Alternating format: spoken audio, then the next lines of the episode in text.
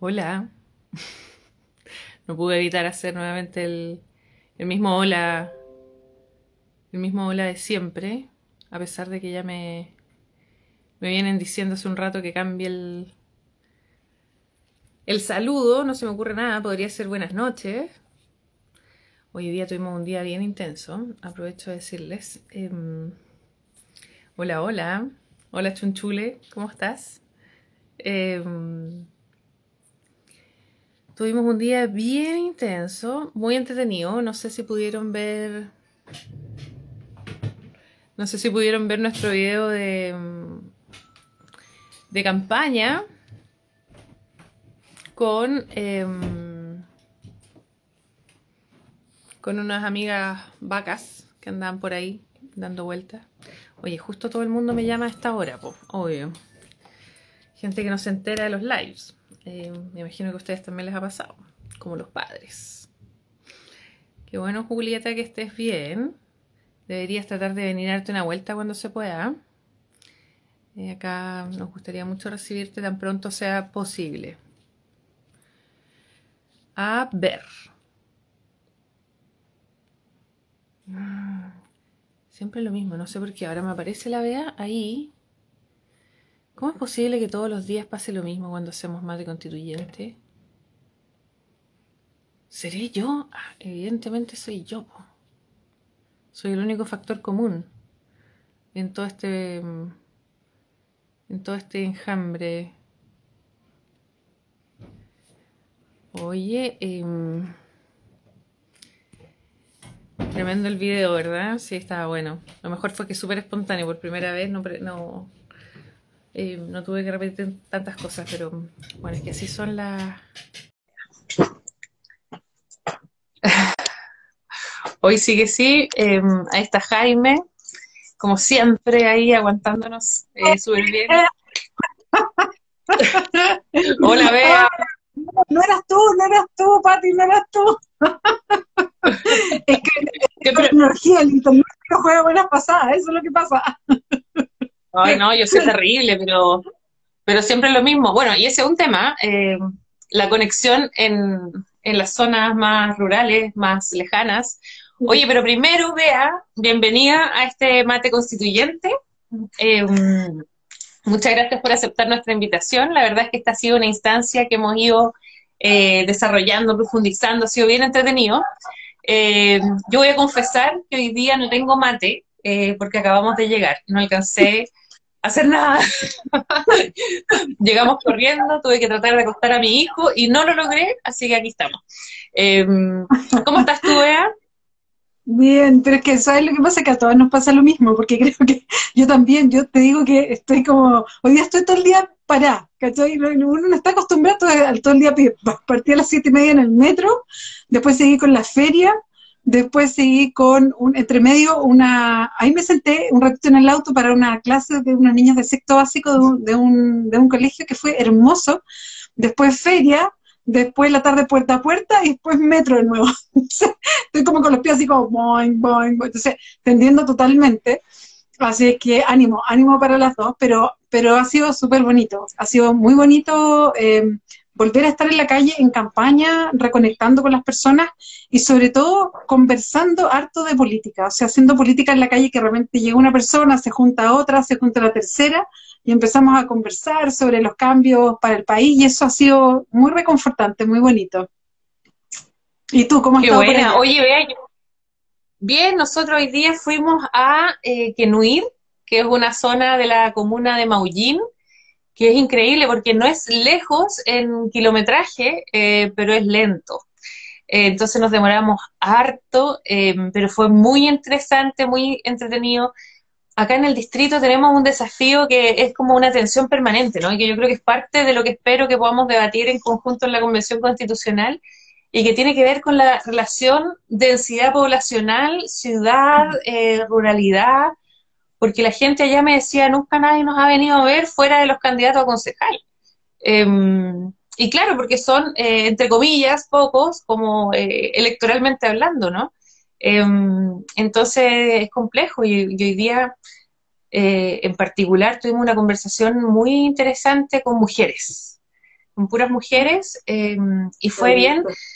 Bueno, siempre eso es muy enriquecedor. Em, hoy día nos juntamos con puras mujeres trabajadoras del campo y varias brigadistas de CONAF también, eh, con una pega bien interesante y una precariedad laboral también muy impresionante.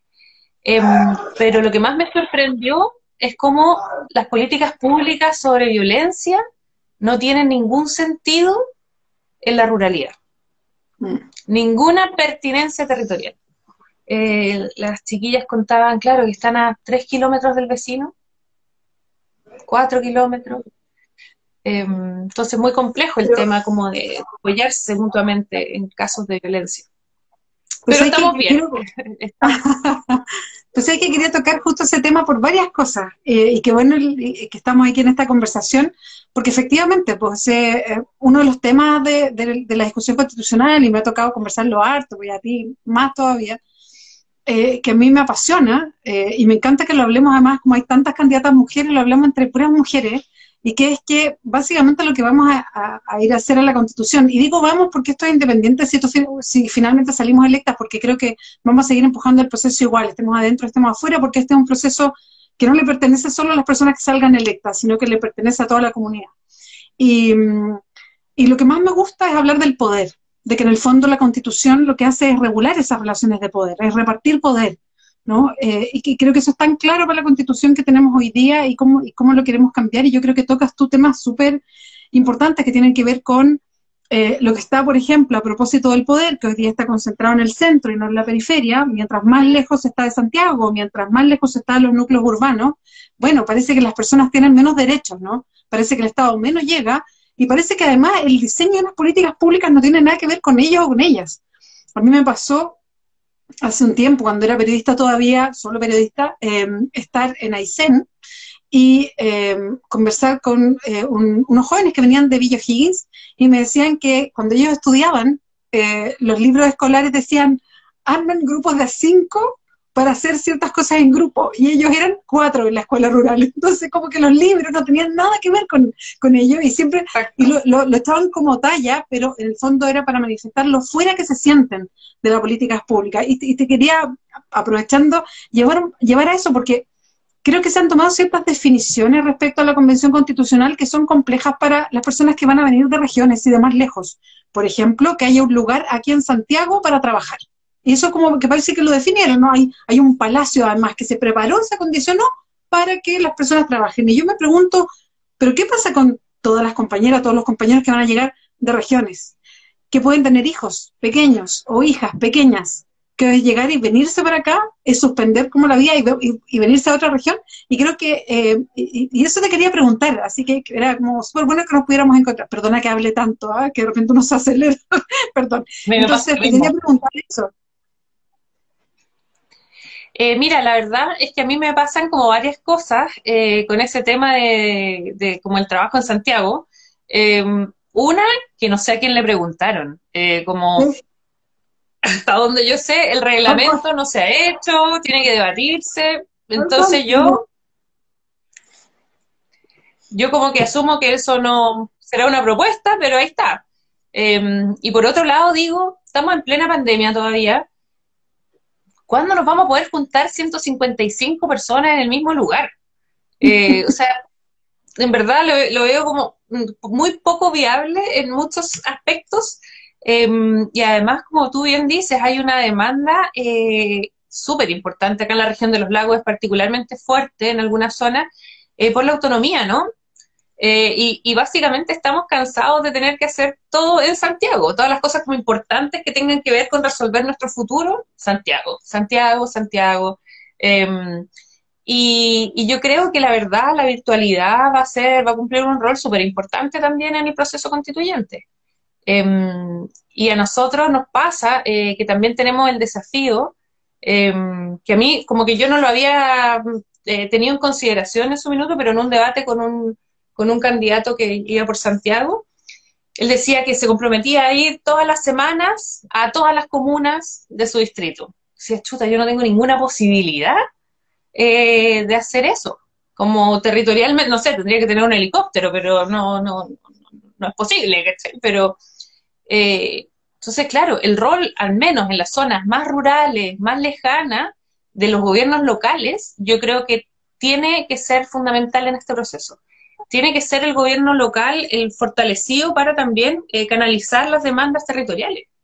Eh, por lo menos en esta zona no vamos a tener posibilidad de estar todas las semanas escuchando a todos los grupos eh, que quieran participar. Eso es imposible. Sí, sí, absolutamente.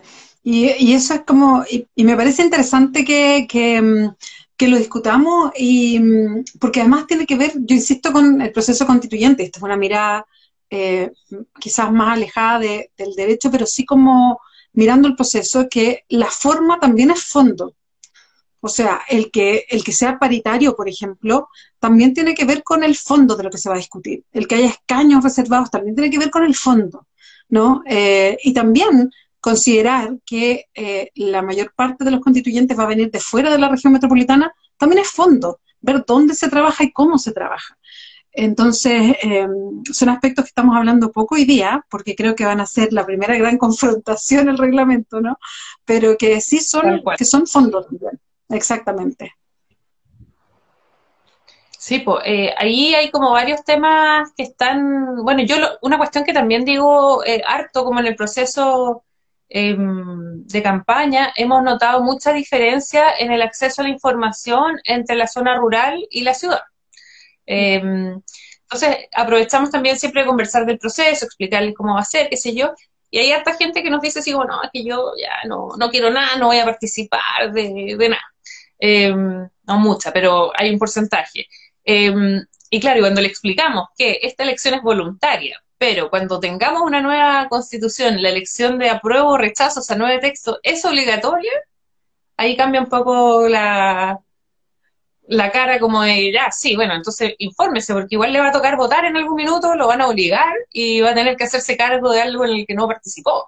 Así que mm, eso también ha sido como bien interesante, eh, pero es difícil, es súper difícil, para mí, sobre todo que, soy constitucionalista, em, explicar el proceso sin, em, sin, o sea, no me puedo como separar del rol de candidata. Y yo me imagino que cuando tú fuiste eh, candidata presidencial y te preguntaban por temas eh, como que habías visto en tu trabajo, era difícil eh, como separar un poco la opinión profesional con, con, la candidatura, que en el fondo tú encarnaste. Y desde ahí yo te quería preguntar, Bea, ¿qué diferencias notas entre la candidatura y el proceso electoral que viviste para las presidenciales y este?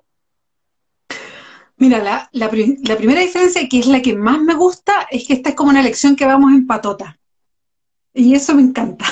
o sea, esto de ser como estas elecciones unipersonales, donde tú eres como la única y que son varias, pues cuando vas postulando como alcaldesa, gobernadora, hoy día pasa eso, que eres como la persona que va. Eh, nunca, mí, nunca me han hecho tanto sentido, a mí me gusta mucho lo colectivo, de hecho yo jamás podía decir, eh, esta es mi campaña, yo siempre hablaba de nuestra campaña, estamos pensando, porque la presidencial, claro, tú pones la cara, pero es algo colectivo, ¿no?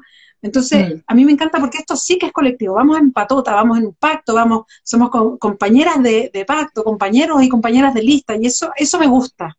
Me gusta que esto sea colectivo, que se colectivice algo. Y eso es la primera diferencia que me encanta, así como dedito para arriba. La otra, eh, y las otras, bueno, lo otro claramente que que es una elección más corta y más acotada en territorio porque hacer una, campaña a lo largo de Chile, y Chile es un país complicado, es demasiado largo y demasiado distante. Lo, decías tú, hay regiones que casi tú no puedes abarcar, de hecho, eh, conversaba con compañeros y compañeras que estuvieron en, la campaña presidencial y me acuerdo a todos los lugares donde nunca llegamos, ni nunca hicimos campaña. Hoy día lo conversaba con una señora en la feria y me decía, oiga, ¿usted nunca vino para la campaña para acá? Y yo le dije, es que fue a miles de partes que nunca fui, porque era imposible. Y, entonces, en cambio, claro, y a diferencia, por ejemplo, de lo que te pasa a ti, con una región muy extendida, eh, acá estoy en la metropolitana y a, mí me pasa al revés. Es territorialmente mucho más acotado, pero claro, son, son, me tocan comunas donde vive mucha gente. Entonces también eh, para poder abarcar todo cuesta, pero está mucho más acotado y tú puedes no sé, tengo la ventaja del metro en la región metropolitana, donde vas a las estaciones de metro en la mañana, en la tarde, y que justo para las, las comunas que yo quiero representar, que son la Florida, Puente Alto, La Pintana, Pirque San José de Maipo, pero principalmente la Florida y Puente Alto tienen, tienen eh, terminales de metro. Entonces, eso es lo otro, que es mucho más acotada, entonces es mucho más abordable, por lo menos en la cantidad de gente con la que hablas, en fin. Esa es la segunda característica que es muy distinta a la anterior. Y la tercera, es muy, eh, me encontré con algo muy parecido, y es la forma de conectar con las personas. Para mí, em, el trabajo eh, más territorial, cuando estás en campaña, para mí se parece mucho al que yo hacía como reportera. Em, como periodista tenemos la ventaja bueno, nos dicen los copuchetos, qué sé yo, pero tenemos esa ventaja de que eh, una parte importante de la pega, antes que me pusiera a conducir programas, pero al principio, cuando trabajaba como reportera, era salir a la calle e ir a hablar con la gente, en general, en situaciones complejas de repente, en situaciones alegres en otras, en situaciones duras en otras, eh, y uno se las ingenia para entrar de a poco, con delicadeza, y empezar a hablar sobre cuestiones que son dolores, alegrías, y es muy parecido a lo que hago mm. ahora. Entonces como que se me da muy natural, me gusta mucho esa conversa, es como de meterse como en la feria y como, hola, te traigo un volante, ¿les gustaría esto? Así como, va, empezamos a conversar. Y eso me, me, eso me gusta mucho. Y, creo que tengo esa misma sensación de cuando hacía campaña para la presidencial, que es esa, esa conversación como más quieta, donde tú encuentras a alguien, hacemos conexión con algo, y eh, eso ha estado muy bonito.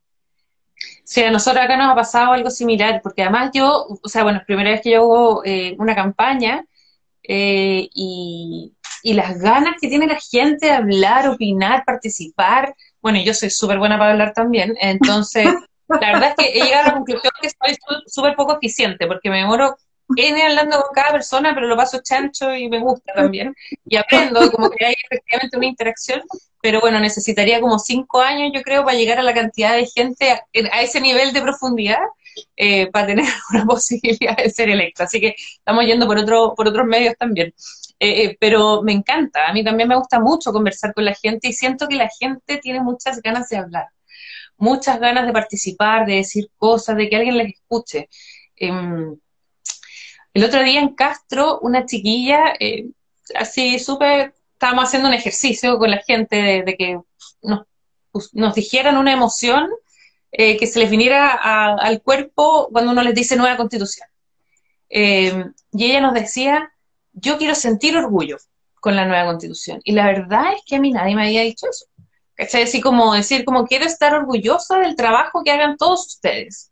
y la verdad es que me pasó como, como que dije, chuta, ya, sí, estoy súper de acuerdo, pero eso nos pone en un, en un nivel de desafío, eh, evidentemente que no es solo hacer la primera constitución democrática, participativa, em, sino que es hacerla mejor, eh, para que nos sintamos orgullosos de esto y haya ese grado de legitimidad y de encuentro también ciudadano eh, que necesitamos desde la creación de la República, básicamente. Entonces es súper emocionante, es bonito. Eh, y bueno, y así uno termina hablando un montón de cosas eh, relacionadas con la Constitución, o no tanto, eh, pero que son importantes, que la gente tiene muchas ganas de hablar. Y sobre eso nosotros, nosotros nos hemos dado cuenta de una cuestión que, bueno, probablemente no sea ninguna novedad para la gente que está en los medios de comunicación, pero a nosotros nos ha impresionado lo que nos ha costado eh, visibilizar la campaña eh, en términos de, los medios nacionales, que son los medios que normalmente eh, la mayoría de la ciudadanía ve, la mañana, el mañana, así que imposible. nos invitaron a un par de cosas, después nos dijeron, ay, mejor que no, porque invitar gente de región es muy complicado. Y no así, como claro, hablan de paridad, de un montón de elementos, pero Santiago de Chile todavía en esa materia, ¿no?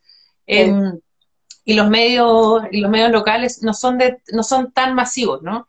Em, entonces también hay un desafío ahí de cómo eh, vamos a asegurar el derecho a la, a la, información, a la libertad de expresión. Em, hay varias cosas ahí que ir mirando. No sé cómo lo ves tú, Bea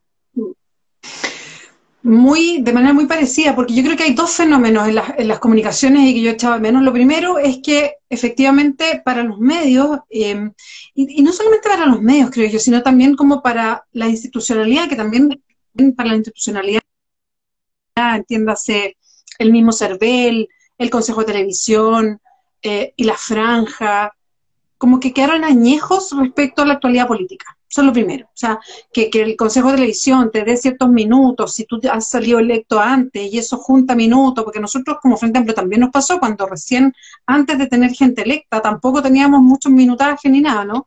Entonces, tiene, tiene unas maneras que quedaron, que quedaron añejas, que quedaron antiguas a la realidad actual. O sea, cuando hoy día la, la mayor cantidad de vistas son de personas independientes que nunca han tenido historial de votación y que probablemente muchas o muchos de ellos no quieren nunca más postularse a algún cargo porque les parece que esto es interesante, pero no necesariamente para siempre, es bien ridículo que te pidan, eh, no, tienes que tener eh, historial de votación para asignarte minutos. Entonces ahí tú dices, mira, aquí algo quedó añejo al país. Entonces eso es lo primero. Y eso efectivamente hace que sea muy desigual la forma, ¿no?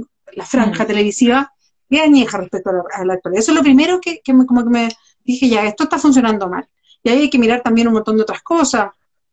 Eh, ¿Qué pasa con, por qué no hay franja radial? ¿Qué pasa con los medios de comunicación y los diarios? O sea, eh, solamente la tele puede ser eh, y nada más. y la radio también ocupa un espectro que es público. Bueno, en fin, creo que ahí hay harto que, entrar a picar y entender que vamos mm. cambiando y que el CERVEL, el Consejo de Televisión tienen como que pillar a la ciudadanía, ¿no? No quedarse atrás. Eso es lo primero. Y lo segundo, respecto a los medios de comunicación, absolutamente. A mí me ha pasado eh, como un poco, eh, yo diría un poquito lo contrario, porque como soy una persona más conocida, como que los medios te invitan a todas las cosas que hacen.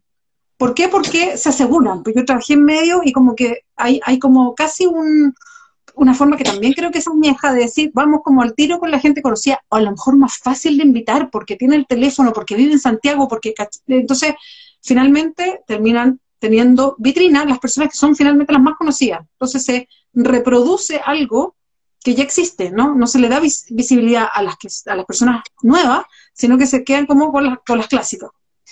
Eh, y eso es una desventaja. Y hay que decir la región metropolitana respecto a las regiones, o sea, ya eso ya es totalmente, o sea, ahí sí que hay una subrepresentación de las regiones tremenda. Y lo segundo es que yo puedo llegar a entender que para un medio es complejo entrevistar a tantos candidatos y candidatas, porque son 1.300, un poco más de 1.300, y, ya eso es muy imposible si queremos hablar como de reglas más iguales, ¿no? Pero lo que sí yo creo que están al debe los medios es que no están hablando tampoco de los temas constitucionales, porque uno dice, ya, por último, no entrevistan ni un constituyente, pero hablen de los temas constitucionales, hablemos del poder, hablemos de quién tiene el poder, de cómo se ponen límites al poder, hablemos de la participación de la ciudadanía, hablemos de lo que significa esta constitución y qué creemos, qué significa que sea paritaria, qué tipos de derechos se instalan, o sea, tú también, los medios también pueden abordar los temas, y tampoco están hablando de eso. Y eso sí que es para mí un cerco completo de información respecto a la constituyente. Sí, pues es súper interesante ese punto. Bueno, veía acá en los comentarios que la Javi Ruiz, creo que fue, em, que nos comentaba que, claro, que em, desde Red Periofem y desde el bloque por el derecho a la comunicación han estado trabajando un poco en eso. Em, y ahí yo me sumo, porque yo también he estado trabajando eh, junto con Acción Constitucional, que es una ONG de la que formo parte, en temas de libertad de expresión y, creo que también un tema que se cruza con el fondo con, la diversidad que tiene que haber en la información seria y, responsable es el tema de que en el último tiempo también hemos visto muchas manifestaciones, eh, ya sea eh, de periodistas, no periodistas, o, periodistas que en su trabajo han sido reprimidos, ¿no? Eh, reprimidos, censurados, como de alguna manera vulnerados en sus derechos y que ha significado la interposición de varios recursos eh, justamente constitucionales ante la Corte de Apelaciones. Em, y con la velocidad de un río de manjar, la Corte todavía no resuelve. Em, entonces, evidentemente, también tenemos ahí un sistema que está al debe en términos de em, aplicar justicia cuando hablamos de derechos fundamentales para una democracia. Y creo que esas también son reflexiones que vamos a tener que, tener sobre la mesa eh, a mm. la hora de hablar de la institucionalidad que es un tema que tampoco se ha profundizado mucho.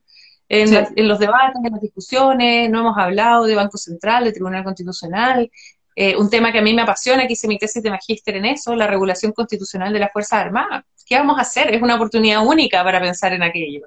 Y tenemos experiencias comparadas súper ricas, súper interesantes, eh, que hay que poner sobre la mesa también. Eh, entonces hay un montón de temas que están ahí como al voleo, como flotando, ¿no? Em, y que son temas que todos y todas vamos a tener que tener una postura. Sí, estoy súper de acuerdo em, y, por eso es que me, parece que, eh, los medios están bien al debe, em, porque no están entrando a los temas de fondo tampoco. Eh, y, la excusa no es que no se pueda entrevistar a los constituyentes, porque no, no es necesario tenerlo a todos o a todas para poder entrar a estos temas. Entonces creo que hay, eh, porque, y aquí, y aquí no, no me den, no, no, me suelten la lengua porque este es un tema, de hecho vengo recién saliendo de un Zoom con el Colegio de Periodistas.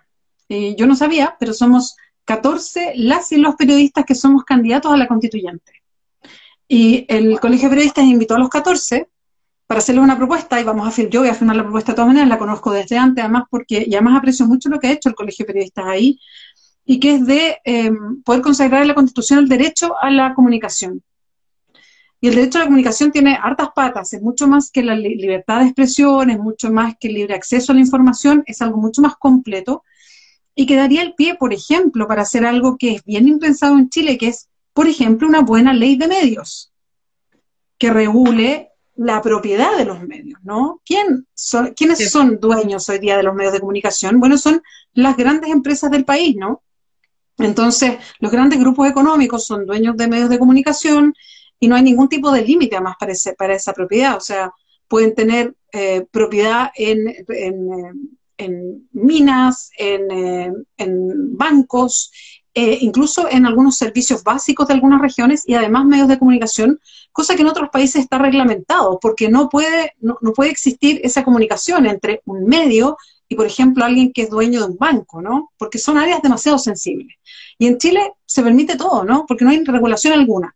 Y la regulación de la propiedad de los medios es muy importante para que efectivamente haya una, un ecosistema mediático, le dicen que en el fondo haya medios de distinto tipo que eh, puedan vivir y sobrevivir entre sí y podrían permitir, por ejemplo, que todo esto que estamos conversando se resuelva de otras maneras pero en Chile estamos muy atrasados al respecto. Entonces ahí hay un compromiso por efectivamente, eh, a propósito del poder, ¿no? Hablar también de la importancia de la información para, para una democracia más robusta. Exactamente, tal cual. Eh, es súper interesante ese punto y mm, y a mí me parece, bueno, clave, no sé, por ejemplo, acá en, este, en esta zona del país hay, un, hay una demanda por eh, que Chiloé sea un distrito aparte o una, eh, a veces piensan que una región, hay un debate sobre, sobre, cuál es la, la, posición correcta, adecuada para la representatividad de Chiloé, eh, porque el nivel de dispersión es impresionante y, y la, la, diferencia que puede haber entre una isla y otra em, en términos de cómo acceder a, información. Eh, y claro, aunque en Butachauque quizás haya poca gente importante que participen en exactamente las mismas condiciones que los que están en Providencia, en Maipú, en San Pedro de Atacama o donde sea. Em, oye, vea, acá hacen una pregunta que, que yo quiero contestar porque es optimista. y, siendo, y, siendo, el día que es tan tarde en la noche, prefiero eh, que cerremos con, con cosas optimistas, más que todas las críticas que podríamos hacer y propuestas en base a esas críticas. Y es que pregunta acá la Evelyn si, eh, ¿qué les dice la gente en terreno o con respecto a la nueva constitución eh, sobre la recepción que hay al decir que son del Frente Amplio? Y yo quiero partir eh, rápidamente a decir que en general es súper buena. Es mm. buena, yo creo que la gente también es crítica, eh, no, no, no, no quiero, pero es crítica eh, constructivamente, como, sí, yo creo que hay que hacer esto, pero démosle. Eh, y eso ha sido como bien bonito. Sí, ¿Cómo te Me, pasa lo mismo, porque a mí, yo como que con, esta cara, digamos, como fui la candidata presidencial, como que tengo el FA tatuado aquí en la frente, ¿no? No se ve, pero está tatuado aquí. Entonces, me pasa que sí, ha habido una súper buena recepción. las personas son eh, en general muy críticas a los partidos políticos en general, y una entiende esa crítica totalmente, la conversamos, también muchas veces al Frente Amplio, porque esperaban más, por, muchas cosas que dicen que yo creo que tienen mucha razón. Y ahí uno dice, sí, yo, uno hace autocríticas, pero también, eh, y, también todo el mundo entiende que es una coalición joven, ¿no? Que todavía está en, etapas de ir... Em, ir formándose. de hecho, hay partidos que son muy jóvenes, en fin. Entonces, eh, y eso se, se abren momentos de discusión al respecto, eh, pero sí pasa algo bien, bien interesante, que es cuando, así como, no, mira, sabes que yo estoy súper decepcionada de los políticos, las políticas, pero ya, pero no ustedes, porque igual ustedes llevan un poquito. Entonces hay como estas soledades que son, son interesantes. Y la verdad es que yo lo que más hablo y que, me parece importante para este tipo de elecciones, siempre lo he dicho, yo creo que lo más humano que conozco es la política. Entonces la política tiene lo mismo que tenemos, tenemos nuestras relaciones humanas, ¿no? Tiene de lo claro y de lo oscuro, tiene de conflictos, es compleja, eh, pero yo lo que más hablo es que a mí por lo menos lo que me gusta es que haya coherencia. Mm. Eh, que no significa que tú de repente no cambies de opinión, pero coherencia es lo que buscas, ¿no? Que en algún momento eh, luchamos por algo cuando se forma el Frente Amplio y hoy día seguimos luchando por las mismas cosas. O sea, hay, coherencia en ese discurso y me parece que eso es lo importante. Eh, si hay, no sé, conflictos, tensiones, si de repente estamos más, todo más crispado, más enojado, de repente menos enojado, eso son otras cosas, tiene que ver con las relaciones humanas propias de algo complejo como la política o como de cualquier organización, ¿no? Todas las organizaciones son políticas además, sean partidos o no sean partidos. Pero eh, creo que, lo, interesante, yo siempre le digo a las personas con las que conversamos y, como que coincidimos en eso, es ir viendo coherencias. ¿Dónde estabas? ¿Qué pensabas? ¿Qué dijimos? ¿Cómo hemos actuado? ¿Cómo hemos tratado de actuar? ¿Qué estamos buscando hoy día? Y creo que ahí hay, hay como una línea muy clarita en el tiempo. De hecho, siempre recuerdo que Absolutamente. Y eso yo creo que, por lo menos para mí, personalmente, es muy importante en, estos caminos. No, no solo verlo en otros también y en otras, reconocer esa coherencia, ¿no?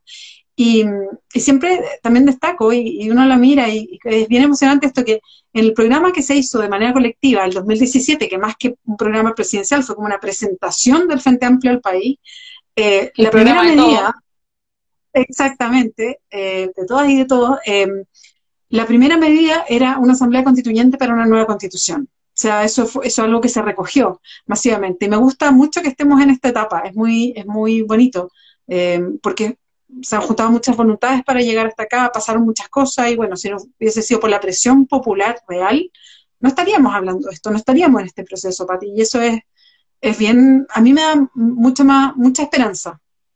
A mí también, me da mucha esperanza, me entusiasma mucho, y, me encanta como que tengamos esta posibilidad de soñar y buscar y ver cómo lo hacemos entre todas y todos. Oye, vea, me, me cuentan por interno, no, comentaron acá en, en, los comentarios, que mm, parece que tenemos un nuevo proclamado eh, para presidencial. Sí, lo leí justo, justo antes de entrar, de entrar al, al, live, me lo mandaron también. Sí, qué bonito, qué bonito. En, eh, bueno, Gabriel Boric, el Gabriel que es también como símbolo frente amplista, creo yo, y hoy día efectivamente Convergencia Social, es su partido, el tuyo, lo confirma como el candidato eh, presidencial, así es que, pucha, eh, mucho orgullo también, mucho orgullo. Así que, y, bonito, y bonito que pase. Nosotros acá queremos mucho a Gabriel, así que eh, estamos súper contentos también con, con esa proclamación. Eh, yo creo que es un camino súper difícil. Bueno, ninguno de estos caminos va a ser fácil, ni el de la constituyente, ni los presidenciales, ni ningún espacio de, este, de este tipo es, es fácil, pero eh, Gabriel lo sabe manejar también, tiene experiencia, así que seguro lo hacer fantástico y nada, pues mucho éxito a Gabriel también. Em, espero que nos pueda venir a ver pronto eh, y la vea también, aprovechando. Em, y eso, oye, muchísimas gracias por participar en este mate constituyente late. Eh, oye, cobrar el mate, eh, cuando te vaya a ver, te voy a cobrar el mate en persona. Ya, muy bien. Que lo anotes. Con notro, que es nuestro toque sureño, con flores de notro. así lo tomamos acá. Ya, muy bien, muy bien. Oye, Bea, un abrazo grandote, eh, cuídate mucho, mucho éxito, ánimo y espero que la próxima vez que nos veamos estemos en la Convención Constitucional.